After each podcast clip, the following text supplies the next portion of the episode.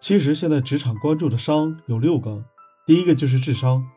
其实说智商的话，大家可能第一时间想起来，每个人在学习和成长的过程中，在父母眼中都有一个学习成绩好、画画好、钢琴好、体育好，各种都好的别人家的孩子，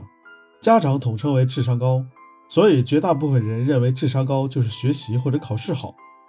但是在职场上并不是，职场上是通过自己的认知能够解决职场上相关的问题，这个就是智商。职场上的智商和个人的 IQ 是没有太大关系的，所以说职场新人还是应该多学习，多用知识去解决问题，这样才是在职场上长久发展的基础。